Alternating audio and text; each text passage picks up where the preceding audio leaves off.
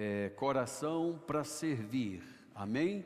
Então eu espero que você em sua casa esteja muito bem acomodado, não deixe que nada nem ninguém roube de você a atenção na palavra, porque o que há de mais valioso é a palavra de Deus. E você que está aqui hoje à noite, também sinta-se em casa, esse lugar não é outro lugar senão a casa de Deus. Amém? E eu quero hoje à noite trazer um tema, irmãos, talvez não seja um tema tão fácil de digerir, né? Mas pastor Tadeu, na semana passada, falou que eu iria consertar algumas coisas que ele aqui colocou para nós. Eu não acredito que ele tenha colocado nada errado também, pastor Tarcísio concorda comigo, nós já comentamos sobre isso. Mas hoje eu gostaria de meditar com todos vocês na palavra de Deus. Sabe, irmãos, a Bíblia diz que a disciplina do Senhor, a correção do Senhor, é para os filhos que Ele ama. Então, quando ouvimos algo que parece ser duro, algo que parece ser assim, eu não queria ouvir isso, saiba de uma coisa, irmãos, é porque é necessário que a gente compreenda que quando algo vem de Deus e parece ser duro ou difícil, é porque Deus está nos disciplinando, amém? Eu não encontro base é, nem coerência comparando versões da Bíblia quando diz que, que Deus fere seus filhos. Não, a Bíblia diz que ele disciplina. E muitas vezes a, a, você pode encontrar referência como a vara da disciplina. E quando se fala, fala, em vara, então nordestinamente falando, se imagina um cabo de vassoura, né, um fio de, de, de, de, de ferro de passar né, no lombo da criança logo, mas não é isso o que a Bíblia diz. Quando a Bíblia compara a vara da disciplina, você vai saber bem, é como você está plantado uma árvorezinha, principalmente frutífera, e você vê que ela está pendendo, ela está nascendo, mas vai tortinha. Aí você coloca uma vara bem certinha junto a ela e prende bem aquela árvorezinha torta, aquela árvore certinha. Então, aquela varinha certa ali, ela vai firmar aquela outra tortinha. E a gente pensa que não, mas aquilo está forçando, está, sabe, acochando a outra, deve causar certamente um mal-estar. Mas isso é chamado de a vara da disciplina. Deus fala conosco, irmão, porque Ele não nos quer torto. Amém? Não, não cante mais aquela musiquinha. Havia um homenzinho torto, morava numa casa torta isso não é música para crente estar tá cantando, não, não. A vara da disciplina é Cristo. Ele é o perfeito, é aquele que está no nosso lado, na pessoa do Espírito Santo, para nos ajustar, consertar. Amém, queridos? Então, se eu puder dar um título hoje à noite para essa mensagem, se chamará Herança ou Legado.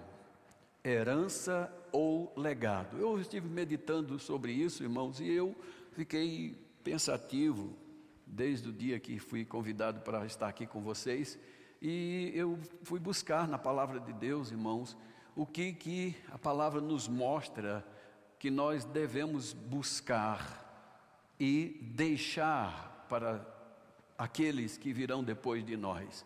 É egoísmo demais da nossa parte, irmão, pensar que nós vamos viver uma vida aqui e pode viver de qualquer jeito e que as gerações que virão depois, né, nossos descendentes, eles não sofrerão as consequências da nossa vida desajustada, por exemplo, né? E a Bíblia tem muito a falar sobre isso. Amém, queridos? Hoje à noite, muito provavelmente, eu vou me dirigir mais aos homens.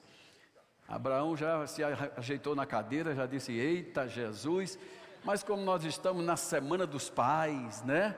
Então, me permita as mamães hoje, as irmãs, aí me ajudem em, em, em glória, em aleluia, e tá? Só numa cotovela teu marido dizendo, tá vendo aí, isso é para você, né?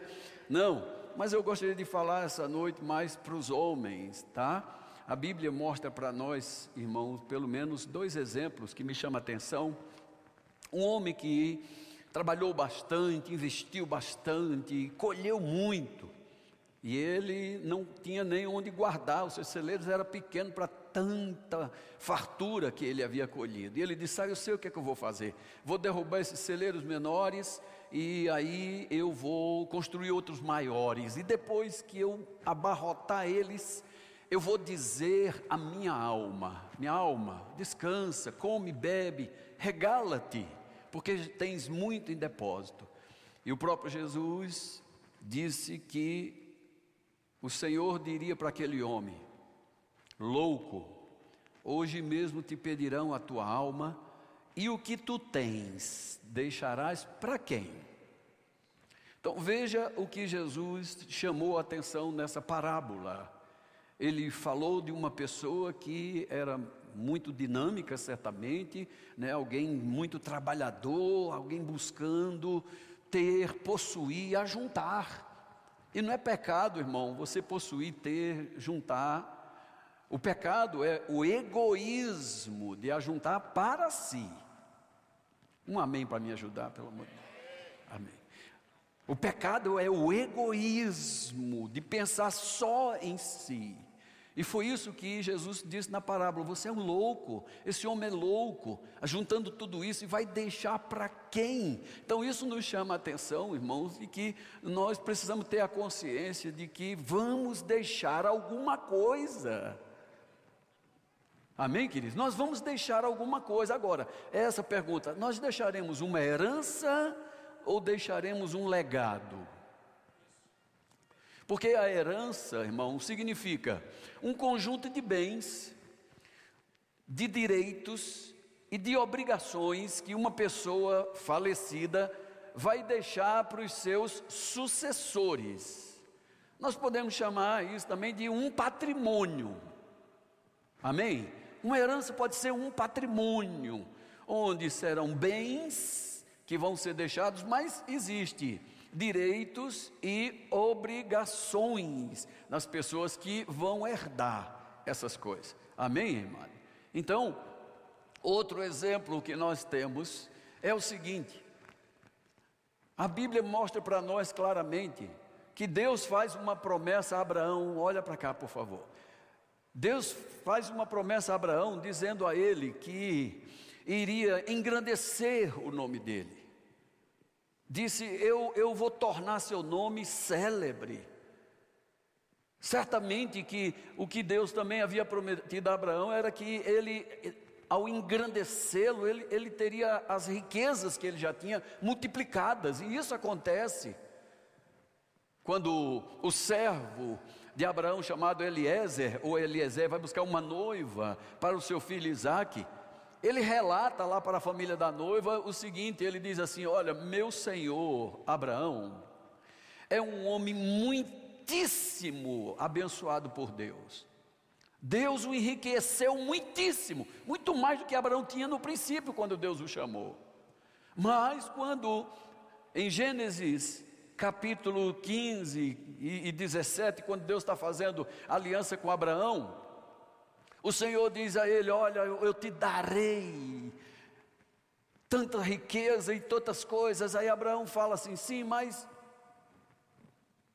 para quem eu vou deixar isso? Porque eu estou deixando já o que eu tenho para um servo na minha casa, um obediente na minha casa. Então, olha, olha a mentalidade de Abraão é diferente daquele homem egoísta, que ajuntava para si, só pensava em si. A, a mentalidade de Abraão é essa. Sim, mas tudo isso que eu já tenho e tudo que o Senhor ainda vai me dar, que eu acredito que é verdade, vou deixar para quem se eu não tenho filhos? E Deus disse: Mas você vai ter um filho. Então eu gostaria de pensar com você, principalmente hoje à noite, marido, pai. O que, que você tem ajuntado? O que, que você tem preparado para deixar para os seus descendentes? É uma herança apenas ou você tem pensado em deixar um legado? Porque um legado, irmão, é algo para ser lembrado. E é tão bom quando é lembrado assim, de bom grado. E não lembrado e uma mágoa, um rancor, uma coisa ruim fica lá entravado. Ixi, não queria nem pensar nessa pessoa. Mas é bom que um legado seja que algo que seja deixado ou lembrado seja bom. Um legado também significa uma marca no futuro. Olha que coisa espetacular. Deus, quando chamou Abraão, também disse para ele assim: Seja você uma bênção, pois em ti serão benditas todas as famílias na terra. Deus estava falando de um legado que Abraão deixaria para o futuro. Todas as famílias na terra seriam abençoadas na obediência daquele homem. Nós não deveríamos só pensar no aqui e agora, irmão. É bom demais possuir as coisas aqui e agora. Mas é bom também a gente se importar com os que virão. Para quem eu vou deixar? Ou, e o que eu vou deixar? Amém? Um legado, irmão, também é uma contribuição para as próximas gerações. Um legado fica para os filhos, fica para os netos, fica para os aderentes da, da família, os parentes, genros, cunhados, nora, noro, sogro, sogra, enfim. Quem se ajunta? E um legado também, meu irmão, pode ficar para uma comunidade e também para uma sociedade. Já pensou o que é isso? O feito que a pessoa deixa atingir não só a casa dele, mas a parentela dele, a sociedade dele. É disso que nós vamos falar hoje à noite, amém, irmãos? E nós vemos na palavra de Deus, pelo menos, a descrição de dois pais, dois, e eu quero falar sobre eles hoje à noite. Gênesis capítulo 13, verso de número 1 até o 6. Se você me acompanhar, por favor, na sua Bíblia, está escrito assim: Saiu, pois, Abrão do Egito para o Neguebe, ele e sua mulher e tudo o que tinha. E a Bíblia diz: E Ló foi com ele. No verso 2: Era Abraão muito rico, oh glória a Jesus, possuía gado, prata e ouro, fez as suas jornadas do Negueb até Betel, até o altar onde primeiro estivera a sua tenda entre Betel e Ai. Presta atenção nessa referência de número 3. Fez suas jornadas do Negueb até Betel, até o lugar onde primeiro já estivera lá a sua tenda até o lugar, verso 4, até o lugar do altar que outrora tinha feito. E aí Abraão invocou o nome do Senhor. Verso 5: Ló, que ia com Abraão, também tinha rebanhos, gado e tendas, e a terra não podia sustentá-los para que habitassem juntos, porque eram muitos, e os seus bens eram muitos também, de sorte que não podiam habitar um na companhia do outro. Então houve contenda entre os pastores do gado de Abraão, os pastores do gado de Ló. Nesse tempo, os cananeus e os ferezeus habitavam nessa terra. Verso 8 disse Abraão a Ló: Não haja contenda entre mim e ti, entre os meus pastores e teus pastores, porque somos parentes chegados.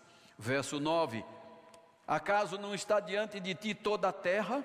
Peço-te que te apartes de mim. Se fores para a esquerda, irei para a direita. Se fores para a direita, eu vou para a esquerda. Verso 10. Levantou Ló os olhos e viu toda a campina do Jordão, que era toda bem regada. Antes de haver o Senhor destruído Sodoma e Gomorra, era como o jardim do Senhor, como a terra do Egito, como quem vai para Zoar. Verso 11: Então Ló escolheu, diga comigo, escolheu. Ló escolheu para si toda a campina do Jordão e partiu por, para o oriente, separando-se um do outro. Verso 12: Habitou Abrão na terra de Canaã e Ló nas cidades da campina. Agora preste atenção nesse detalhe. E ia Ló armando as suas tendas até Gomorra, até Sodoma. Ora, os homens ou os habitantes, as pessoas de Sodoma, eram maus ou malignos e eram grandes pecadores contra o Senhor. Aleluia. O que temos aqui diante de nós, irmão? Dois homens com duas visões diferentes. Dois homens com duas visões diferentes. Eles estão juntos já há muito tempo. No primeiro momento que Abraão é chamado, Ló agrega-se a Abraão. Certamente Ló foi testemunha das alianças que Deus fez com Abraão, os pactos que Deus fez com Abraão, ele certamente foi testemunha, ele andava com ele, e a bênção que estava em Abraão chegava em Ló, irmão. Ló também começa, a Bíblia não diz que quando Ló sai para ir a, a, da parentela, pegando carona no chamado de Abraão, não diz que ele tinha muita coisa. Mas depois das alianças de Deus com Abraão, irmão, aí nós vemos já Ló, agora já tem muita coisa. É alguém que está ali, ó, do lado e só pelo ambiente de aliança, de um homem de aliança com Deus, ele já vai enriquecendo e chega ao ponto de não caber mais no próprio território que eles habitavam.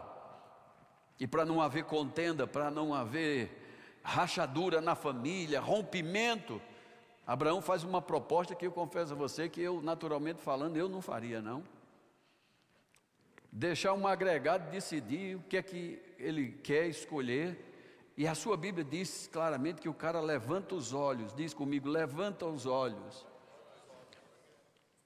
Levantou os olhos, e a Bíblia diz: ele escolheu toda a campina, não deixou nem metade para Abraão, gente.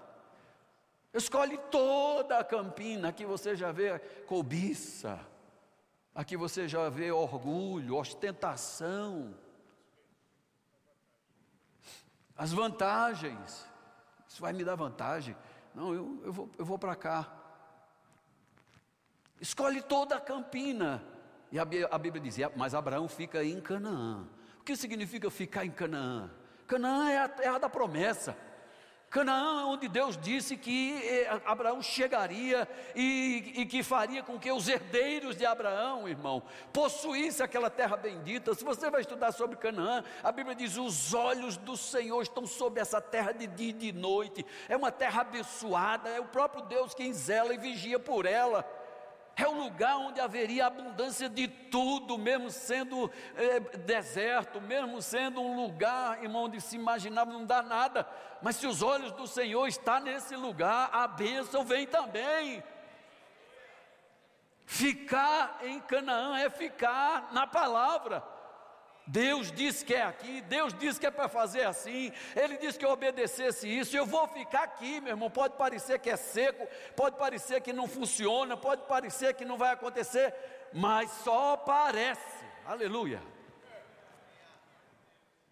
Ló estende a visão e quer toda a campina, só que a Bíblia diz que aquela campina mostrava também as cidades pecadoras e de pessoas malignas. E a Bíblia diz: presta atenção, irmão, que Ló, cada dia ele ia montando as suas tendas mais perto de Sodoma. Sabe o que isso significa? Cedendo às coisas do mundo, se aproximando mais às coisas do mundo. Pastor Tadeu falou aqui na quinta-feira sobre isso. Cristãos e que aqui em Campina Grande levaram seus filhos para ir no Parque do Povo como se realmente isso não, não fosse nada. Quem já esteve lá, como eu, como ele, a gente sabe que é. Não pense que é brincadeira, não. Sabe você levar seus filhos de vez em quando num lugar que não deve levar e achar que é normal, porque não é normal. Ló provavelmente pensou: que bobagem, que besteira é essa? A gente de vez em quando, aí assim, ó, a gente sentar e, e, e comer na, só no bar, como só naquele bar, onde tem batucada, onde a, a, o pessoal fuma perto de mim, mas não estou nem aí, não. Eu, pelo amor de Deus, irmão, não pense que a, a, influência de um bar não, não vai influenciar negativamente você e sua família, porque vai. Eu vim de lá, eu conheço a influência dos dois ambientes. Estão comigo, meu irmão? E é o que Ló faz, ele vai montando a sua tenda, a sua tenda é levar a sua casa, é levando a sua família. Qual é o exemplo de Ló para a sua família? Ostentação, riqueza, vaidade. Depois você vai ver os versículos seguintes, irmãos, a Bíblia mostrando claramente para nós que esse Ló, ele mais tarde, lá no capítulo 19, verso 1, vai para a Bíblia, rapidão. Capítulo 19, verso 1 diz: Ao anoitecer vieram dois anjos a Sodoma, cuja, a cuja entrada estava Ló assentado. O que significa estar assentado à entrada de uma cidade? Nos tempos antigos, irmãos, quem se assentava à porta das cidades eram as pessoas importantes, eram as pessoas notáveis. A Bíblia diz para nós em Provérbios, no Provérbio 31, a respeito da mulher virtuosa. Diz que o marido daquela mulher assenta-se à porta da cidade. É um homem importante, o homem daquela, o marido daquela mulher virtuosa. É uma posição de importância. Então aqui você já vê Ló já é um personagem importante, mas é um personagem importante lá no meio dos pecadores. É alguém que se destaca no meio dos pecadores. A minha Bíblia, a sua Bíblia diz claramente, Paulo dizendo a Timóteo, Timóteo, você precisa ser modelo, exemplo para os fiéis. Alô? Nós somos chamados para ser modelo para os fiéis, irmão, e não modelo para o infiel. Aleluia. Modelo para os fiéis, para os que estão querendo acertar, para aqueles que estão se esforçando para vingar. Eu lembro muito bem quando me converti há 32 anos atrás, tinha um guitarrista na, lá na igreja da qual fazia parte, e nós íamos rapidamente a um pequeno acampamento aqui, aqui no centro da cidade. E aí estávamos carregando umas cadeiras, umas coisas, e um jovem recém-chegado na igreja disse assim: Ô irmão, disse com um músico: Ô irmão, é, me diga uma coisa, tomar uma cervejinha assim de vez em quando é, é, tem algum problema? E o cara falou: tem problema de nada. Eu mesmo tomo as minhas cervejinhas em casa, tranquilamente, para mim não, não tem mal nenhum nisso. Tomo na minha casa, pago com o meu dinheiro, não incomodo ninguém. Rapaz, quando eu vi aquilo, eu desci da caminhonete, eu falei, vem aqui meu filho, vem aqui um minutinho. Eu era recém-convertido também, falei, vem cá. Se eu tivesse ouvindo você dizer isso para mim, há três, quatro meses atrás, quando eu acabei de chegar na igreja, como esse menino está fazendo, hoje mesmo eu ia me desviar. Porque eu ia voltar a beber. Eu ia voltar lá na sujeira, na lama que eu fui, que eu saí de lá. Porque você que é uma pessoa importante na igreja, você que é um ministro de música, está dizendo que não tem probleminha nem nada tomar uma cervejinha, hoje mesmo eu voltaria. E você não pode fazer isso, você não é exemplo na igreja. Eu falo com você, pai, se você pensa que você bebe em casa porque é seu dinheiro que paga e não é da conta de ninguém, você não é exemplo para seu filho. Não você não é exemplo a seu filho. Você não vai poder dizer para ele: se eu lhe ver bebendo, eu dou-lhe uma tapa. Você não é autoridade para isso. Não tem autoridade para isso. Ah, mas fuma de vez em quando. Fuma de vez em quando. Pastor, desses dias agora só para lavar roupa suja aqui. É, se tiver roupa suja, vamos esfregar bem. É. Não tem autoridade, não, você não tem autoridade para isso, eu lhe provo na Bíblia provo na Bíblia para você ver, você não tem autoridade se você bebe, se você fuma, ainda como cristão ou como crente, ou como você queira se chamar, e você quer impedir seus filhos que vá nesse mesmo caminho, muitas vezes, irmão, nós estaremos ensinando é pelo exemplo e não pelo que fala. É. Não tenho vergonha de dizer de púlpito. Já tive que botar filho de casa para fora. Foi fácil? Não, mas era necessário. Era necessário fazer isso, ou então não teria moral, não teria autoridade para pregar, para falar para ninguém. Me ajuda aí, dá trabalho para fazer, meu filho. É. A minha Bíblia diz: se quiser ser diácono, na casa de Deus, precisa governar bem sua própria casa. E eu não estou rebaixando o diácono, não, porque a Bíblia diz que é um importante serviço prestado à comunidade. Mas para esse cargo que parece ser insignificante, a Bíblia diz: você precisa governar sua própria casa, ter filhos em submissão, porque se você pensa que um dia vai governar a igreja de Deus, está enganado. O governo começa em casa, o exemplo começa em casa, não é só no púlpito. Já tivemos que chorar, eu e minha esposa.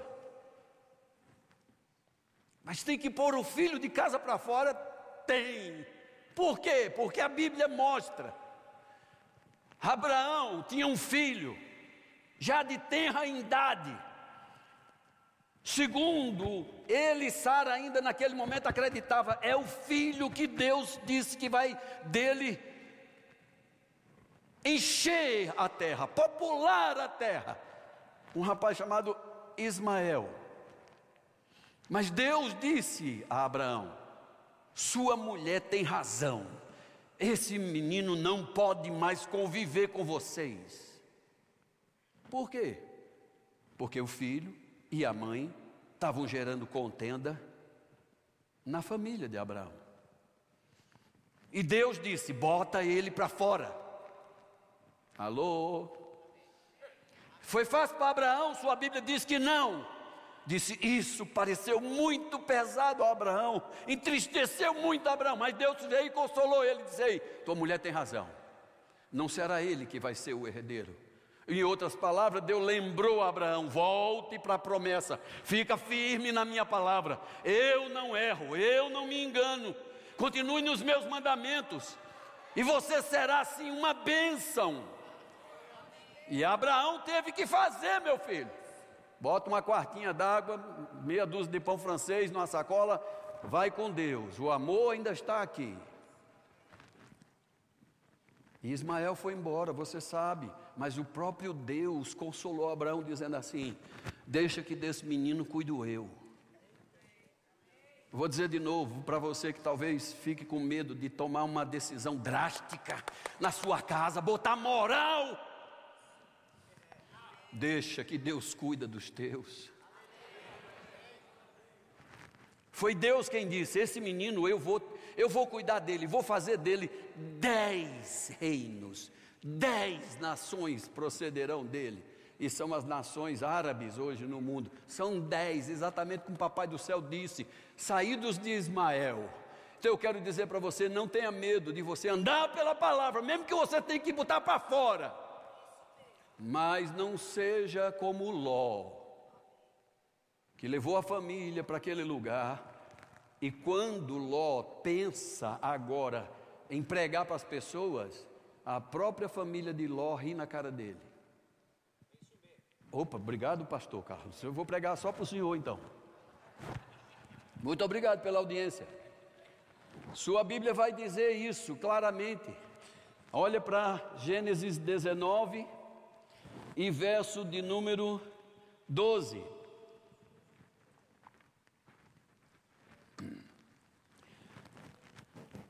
Está Ló sentado à porta da, da, da, cidade, é importante, é.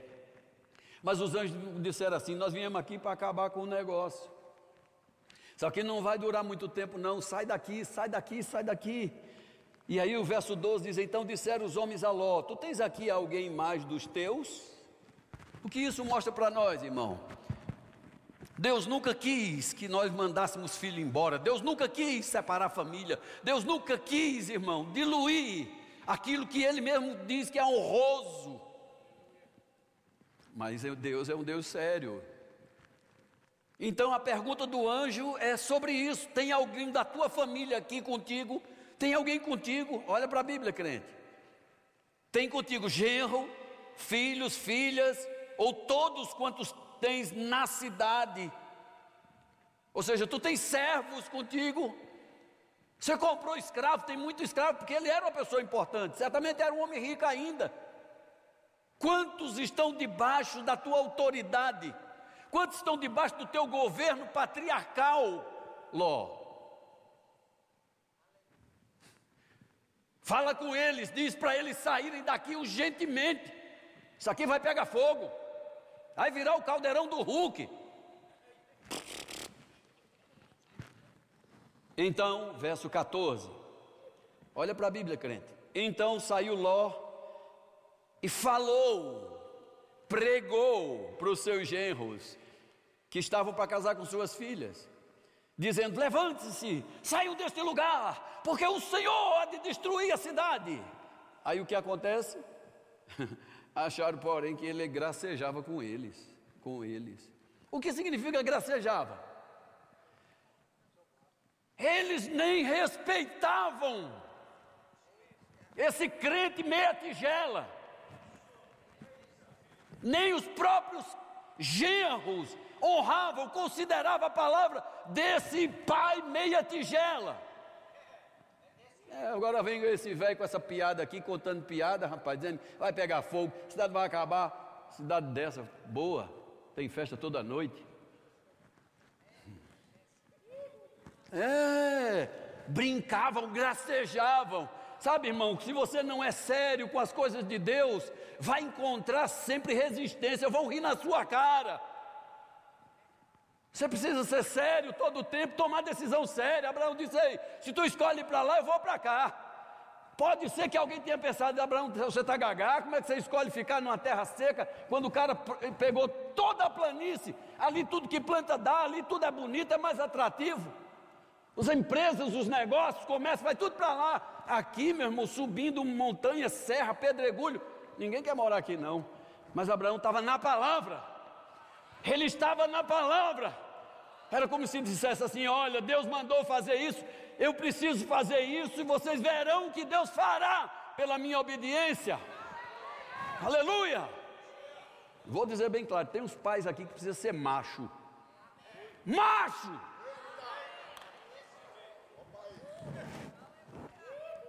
Amar não quer dizer alisar, não, meu filho.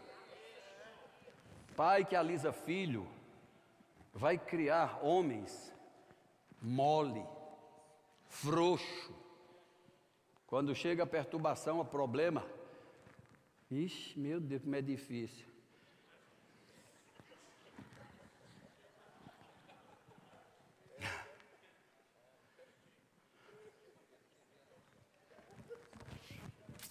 Eu queria fazer um exemplo aqui com a minha princesa, mas ela está dodóizinha, tomou vacinas eu vou descer um instantinho, depois eu subo. Deixa eu quebrar o protocolo aqui, eu tenho 15 minutos.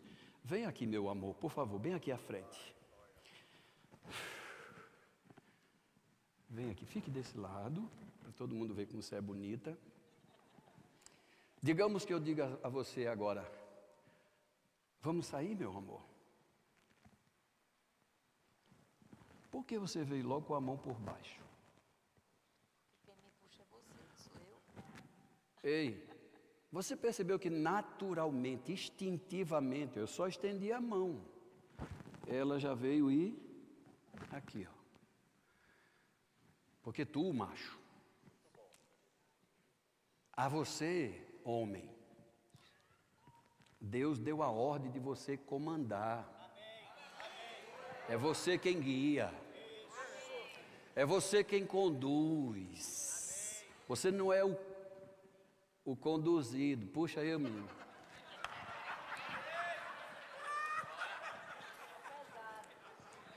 Ah, é para quê agora? Desculpa aí, não sabia para onde ir, não. E agora, amor, a gente vai para onde? Querida, a gente faz o quê?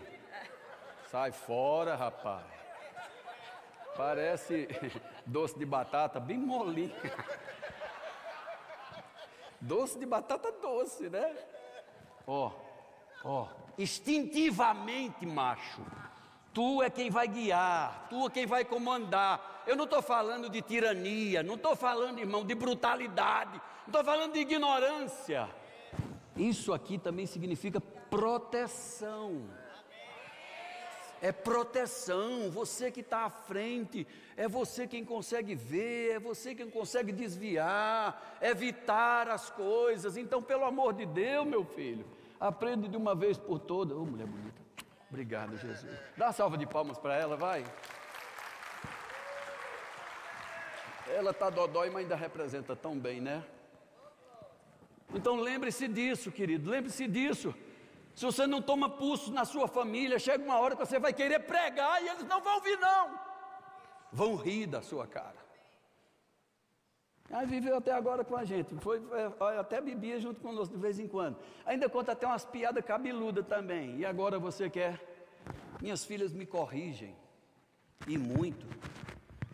Porque eu tenho essa veia cômica. E às vezes eu falo uma coisa, elas vêm de dedo em risco. E vem assim, dedo, dedo em risco, e fala: Pai, esse tipo de brincadeira não, não vale a pena, não. Me perdoe, minha filha. Porque eu volto sempre para esse princípio. Se eu não tiver sério com o Senhor, com as coisas de Deus, um dia que eu quiser corrigir os, os filhos, não posso. Porque eles vão gracejar na minha cara. Alô? Amém, irmãos? Então preste bem atenção, eu estou falando, irmão, de dois tipos de pais. Estou falando de Abraão e de Ló, viveram junto, viram as promessas, ouviram as promessas, experimentaram o que é ser alguém que está debaixo da promessa. Ló, repito, ele tinha o que tinha, acredito eu, porque ele pegava carona na fé de Abraão. Amém, meus irmãos? Então, olha que a Bíblia mostra para nós agora a fé de Abraão, Hebreus 11, bem rápido. Hebreus capítulo 11, de começar a terminar. Hebreus capítulo 11. Vamos ver quem está lá na galeria dos heróis da fé. Eu vou pedir para você em casa ler e reler o capítulo 11 e o 12, todinho de, de Gênesis. E eu vou já te adiantar: você não vai encontrar Ló lá, não. Você não encontra Ló lá, não. Amém? Mas ele era um pai. Mas não está lá. Mas Abraão você vai encontrar. Hebreus 11, verso 8. A Bíblia vai falar sobre esse Abraão. Pela fé, Abraão, quando foi chamado, eita Jeová, chamado, obedeceu. E foi para um lugar que devia, devia, é futuro, receber por herança. E partiu sem saber nem para onde ia futuro, uma herança no futuro. Verso 9: Pela fé ele peregrinou na terra da promessa, como em terra alheia, habitando em tendas com Isaac e Jacó, herdeiros com ele da mesma promessa. O verso 10 vai dizer: sabe por quê? Porque ele aguardava a cidade que tem fundamento, a qual Deus é o arquiteto e é também o edificador. Qual era a visão que Abraão tinha de mundo? Qual era a visão que Abraão tinha de pai? Qual era a visão de, que Abraão tinha das promessas de Deus? É visão de futuro, irmão.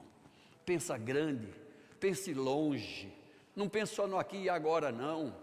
Pense que seus filhos, seus netos, seus bisnetos farão maior do que você já fez até aqui. Pense, mas vai depender do adubo que você botar hoje, vai depender do investimento que você fizer hoje, meu filho. Você passa aí num, num, empreendimento, mostra um edifício altíssimo, e meses e meses, barulho, e gente cavando, e os tapumes fechando, e pode até pensar, isso aqui não vai dar em nada não, filho, já faz mais de ano que está aí anunciando, e não sai do lugar, só barulho, eles estão cavando, eles estão indo até onde encontrar a rocha. Pode dar o que der, mas tem que chegar na rocha. Depois que chega na rocha, meu filho, aí você vê, no instante sobe o prédio. Cave, meu irmão. Cave, encontre os princípios. Fundamente-se nos princípios. Aleluia. Experimente viver os princípios de Deus, você vai ver que é maravilhoso. E os seus vão olhar seu exemplo e vão dizer: Eu vou ser como meu pai Elmiton. Elmitozinho, o Elmito Júnior e o Elmito Nelto. É, é maionese que não acaba mais. Desculpa a piada, mas eu não ia perder, não, tá, Elmito? Pode até ser disciplinado, meu supervisor está aqui, mas tudo bem. Vamos lá, meu irmão? Então, veja outra coisa. O que é que Abraão via? Filipenses 3. Volta agora para o apóstolo Paulo. Filipenses capítulo 3. O verso é o de 17 até o 20. Veja o que disse o apóstolo Paulo, falando para nós, os cristãos. Meus irmãos, diga, está falando comigo. Sejam meus imitadores. Observai os que andam, ou os que vivem, segundo o modelo que vocês têm visto em nós Pois muitos andam entre nós, dos quais repetidas vezes eu, eu vos dizia, e agora eu digo de novo: Eu digo com pesado, digo chorando, que estes são inimigos da cruz de Cristo. Você já pensou o que é isso? Paulo começa esse, esse assunto aqui falando que tem gente na igreja que é inimigo da cruz de Cristo. Está na igreja, ele disse: eu, eu já falei sobre isso, já, tô, já avisei de novo, continuo falando, mas as pessoas estão fazendo ouvido de mercador, está na igreja, mas parece que está brincando. Isso aqui é brincadeira. É não, meu filho. Isso aqui, como dizia o pastor Band, é mais sério do que batida de trem. Cristianismo é mais sério do que batida de trem, filho. Porque nós precisamos viver princípios, não é fácil, mas é possível. Estamos num tempo, irmãos, onde as, as coisas são tudo contrária à nossa fé, à nossa crença. Tudo. As escolas, as faculdades, e está aí. Você sabe muito bem, colocando na cabeça dos nossos familiares rebeldia, mudança de, de, de pensamento moral. E não é fácil, ou você é ou não é, meu filho.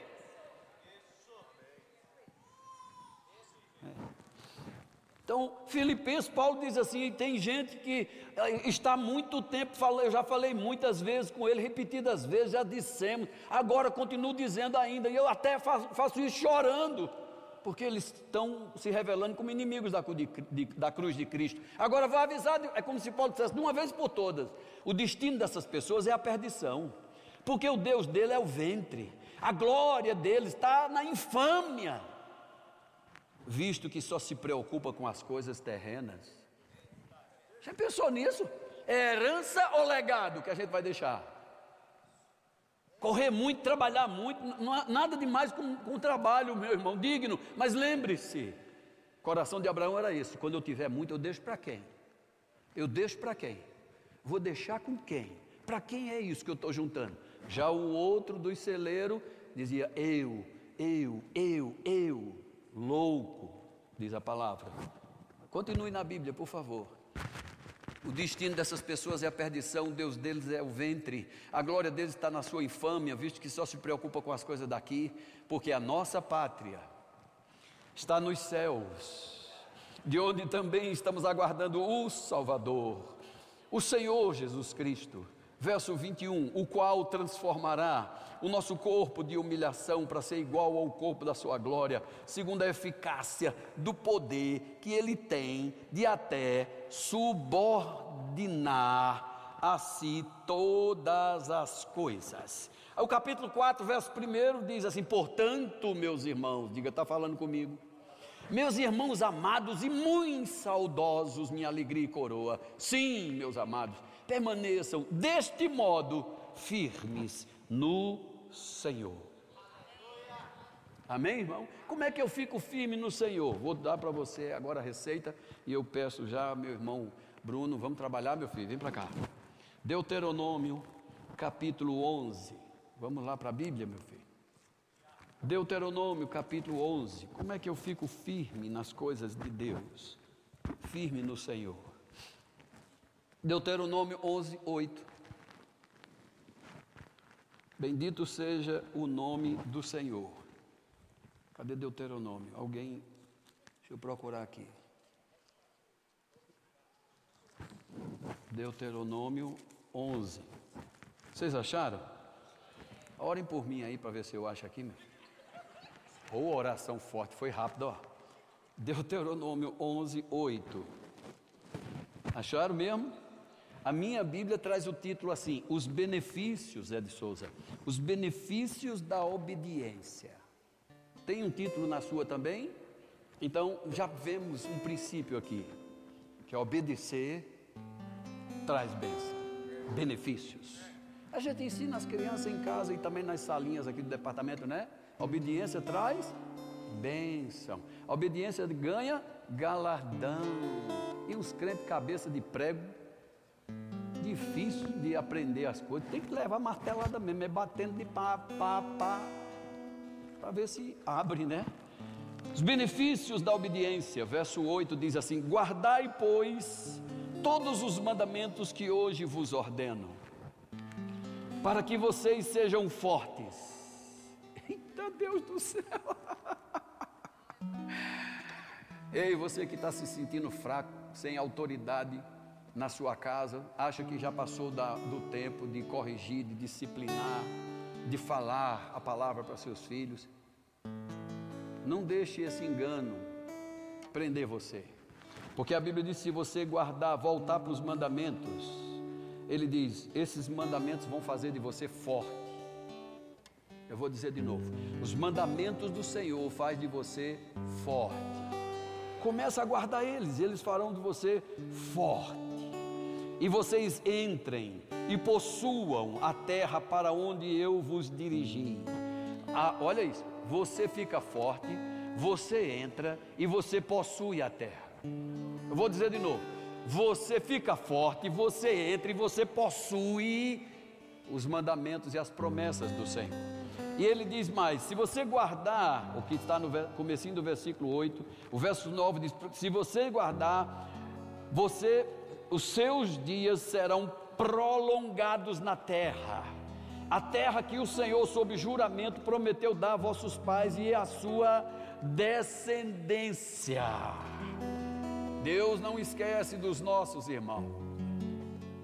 Ele vai cuidar dos nossos irmãos, mesmo que estejam em desobediência.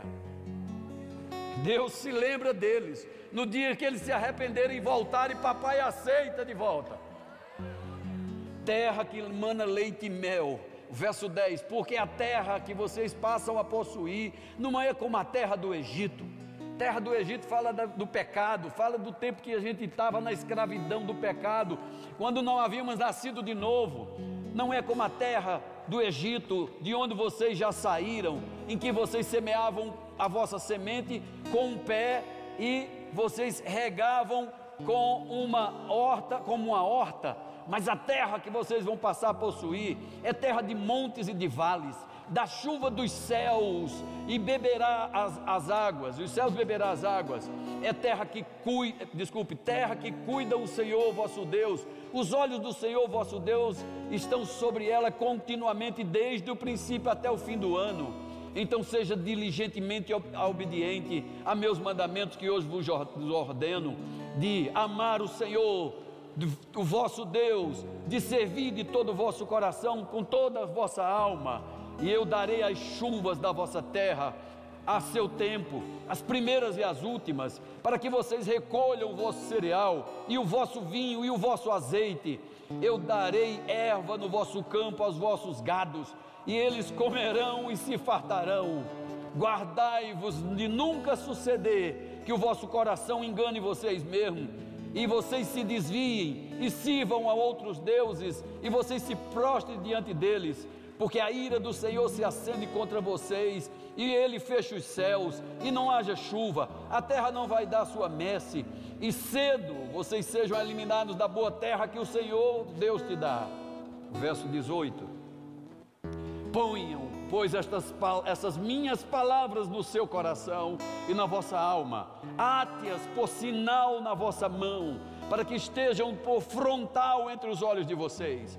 Ensine isso a vossos filhos, falando delas, assentados em vossa casa, andando pelo caminho, deleitando-vos e deitando-vos e levantando-vos. Escreva isso nos umbrais da sua casa e nas, nas vossas portas, para que vocês se multipliquem os dias de vocês e de vossos filhos na terra que o Senhor, sob juramento, prometeu dar a vossos pais, e sejam tão numerosos como os dias do céu acima da terra. Meu Deus do céu! As promessas de Deus, irmãos, são maravilhosas. As promessas de Deus são poderosas. Nenhuma delas jamais caiu por terra. A promessa de Deus é para nós, os nossos filhos e os filhos dos nossos filhos depois de nós. Deus se interessa com família. Deus pensa em família. Amém, queridos? Ele ama família, mas Ele não quer, irmãos, que a gente estrague a herança que Ele nos deu, que é nossos filhos, nossa família. Deus espera de mim e de você, irmão, pelo menos o seguinte, e eu encerro com isso. Ele falou aqui aos pais. Todas as vezes que você vê Deus falando em Deuteronômio, Ele está falando para homens. Os mandamentos de Deuteronômio sempre foram para os homens, não para as mulheres. Não que Deus seja machista, mas a ordem era para os machos. Vocês vão entrar na terra. A primeira coisa, seja forte, cara. Você precisa ser forte, não temer, porque vocês vão para a guerra e vão levar a família para a guerra. Porque quando você vencer, você já toma posse de onde você venceu. Sua família vai, vai herdar o que eu já falei para vocês. Agora vocês só precisam saber disso. Guarde bem no seu coração. Tenha isso bem claro na sua alma. Deixe isso escrito na sua porta. Meus mandamentos. Porque se você tiver isso bem no seu coração, na sua alma, aí você tem autoridade para ensinar seus filhos. Quando você andar, você falar, você dá o exemplo e seus filhos te obedecem. Quando for para deitar, você fala também, os filhos escutam, porque você primeiro ama ao Senhor de todo o seu coração. Você pratica aquilo que o Senhor disse, e seus filhos veem o Senhor te abençoando. Uh, aleluia! Meu Deus do céu, fique de pé agora. Pai, nós te amamos, agradecemos ao Senhor por nos mostrar o caminho da verdade. Verdadeiramente o Senhor é bom. O desejo do teu coração já está explícito na Sua palavra. A Sua palavra diz que o Senhor não quer que nenhum venha se perder. Nenhum se perca. Aliás, está escrito, decretado, estabelecido e não pode mudar. O Senhor deseja que todos sejam salvos e também chegue ao pleno conhecimento da verdade. Você que está aqui hoje à noite, quer hoje à noite ser salvo, você precisa entrar na arca da salvação que é Jesus Cristo. Ele hoje ainda está de braços abertos esperando por você. Só que ele não está mais numa cruz. Ele ainda continua de braços abertos. Ele se levanta do trono para vir receber você honrosamente hoje. Cadê você que está aqui nessa noite conosco e vai aceitar Jesus? Se você nunca fez isso e quer fazê-lo pela primeira vez, nós temos conselheiros aqui que levarão você a uma sala, orientarão você melhor sobre a preciosa e mais importante decisão que você vai tomar hoje. Tem alguém no nosso meio que vai entregar a vida a Cristo? Lembre-se, queridos, não conhecer o Senhor é desgraça para nós e nossos filhos pois a maior dádiva que Deus nos dá é a salvação em Cristo Jesus. Saiba disso, os homens, as mulheres, os seres humanos não serão julgados porque roubam, matam, porque adulteram, bebem e fumam. Os homens não serão julgados por isso. Jesus disse que o julgamento é esse: é que a luz veio ao mundo. Mas os homens amaram mais as trevas do que a luz, porque as obras das pessoas eram más. Então Jesus não julga as pessoas por causa dos pecados que ela comete.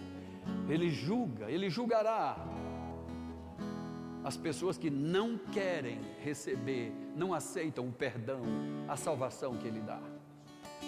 Ele não julga você hoje pelo que você já fez, mas ele vai julgar você por você não aceitar o perdão que ele quer te dar.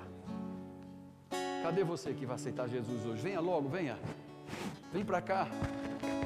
Nós queremos honrar você diante de todos aqui, dizendo: seja muito bem-vindo à família de Deus. Tem alguém nessa noite que vai aceitar Jesus? Faça isso rapidamente, nosso tempo já passou ali. Você vai voltar para o Senhor hoje? É você hoje que está dizendo assim: olha, eu não andei direito, não organizei direito a minha vida, nem tão pouco eu tenho agora, eu percebo que é por isso que eu não tenho autoridade com os da minha família. Volte, volta para os mandamentos. O Senhor disse: se você voltar para os mandamentos, você será forte. Não só será forte, você entra e possui a terra, que é a sua família, que Ele já te deu, é sua. Quem que vai voltar hoje para casa e vai se fortalecer no Senhor e na força do poder dEle? Quem é você que vai voltar para o Senhor hoje, reatar a aliança que foi você que quebrou, não foi Ele. Ele é fiel em todo tempo e todo tempo Ele é fiel. Tem alguém mais? Já que você está em pé, tem alguém que nunca foi batizado com o Espírito Santo. Você já é nascido de novo, mas nunca foi batizado com o Espírito Santo. E que acredita, que sabe também que isso está no pacote da salvação. Ser salvo, irmão, é a primeira experiência que temos com o Espírito Santo. Ser cheios é uma segunda e maravilhosa experiência. Pois o Senhor Jesus foi quem disse: vocês serão revestidos de poder do alto para ser testemunha do Senhor. Tem alguém que já é salvo, crente, mas nunca recebeu o batismo com o Espírito Santo? Os conselheiros estão aqui, irão orar com você, explicar melhor, e você vai sair daqui hoje cuspindo fogo. Tem alguém que vai receber batismo com o Espírito Santo? Só levanta a mão direita para a gente identificar rapidinho. Todos salvos, todos cheios, batizados com o Espírito Santo. Que igreja maravilhosa. Tem alguém doente, está com alguma dor, inflamação, enfermidade. Não importa o problema, o diagnóstico deram para você, disseram não tem jeito. Você veio no lugar certo. É só levantar a mão onde você estiver aí, não precisa nem vir aqui à frente. E nós vamos orar por você. Tem alguém doente? Meu Deus, essa multidão todinha, todo mundo tem uma pessoa ali, tem duas, tem uma terceira lá. Muito bem. E nós vamos orar também por Joaquim Silva. É uma criança. Ela está internada em São Paulo. Não diz o que tem, mas também não importa. Porque o nome de Jesus Cristo é maior do que tudo. Pastor Abraão, veja aqui, a, a Pastor Abraão, do que se trata. E meu filho guia para ali, por favor. Aleluia. Então, vamos orar. Você que levantou a mão, permanece com a mão levantada. Você que está ao lado e crê na oração da cura. Estende suas mãos para essas pessoas que estão ali atrás, aí, ó. A moça aqui, ó, junto com o rapaz ali de preto, ela está de mão levantada, isso. Ore por ela agora. É, então vamos lá. Muito bem, então fica aqui já para a gente já fazer a, a obra completa, tá? O pessoal do louvor pode vir subindo, por gentileza. Nós vamos orar por essa jovem também. Aleluia. Em primeiro lugar, minha filha, quero que você saiba que depressão não é de Deus, não, viu? Nem tristeza, nem maus pensamentos, todas essas coisas vêm do maligno. Ele odeia você, porque você é obra da criação dos olhos de Deus. Você é perfeita aos olhos de Deus. Mesmo que você tenha cometido erro ou pecado que seja, o sangue de Jesus Cristo purifica você de todo pecado e o perdão do nosso Senhor Jesus é real. Avani, vem aqui também, minha filha. Amém? Então nós vamos orar. Pai, em nome de Jesus Cristo, te damos graças pela autoridade que está neste nome.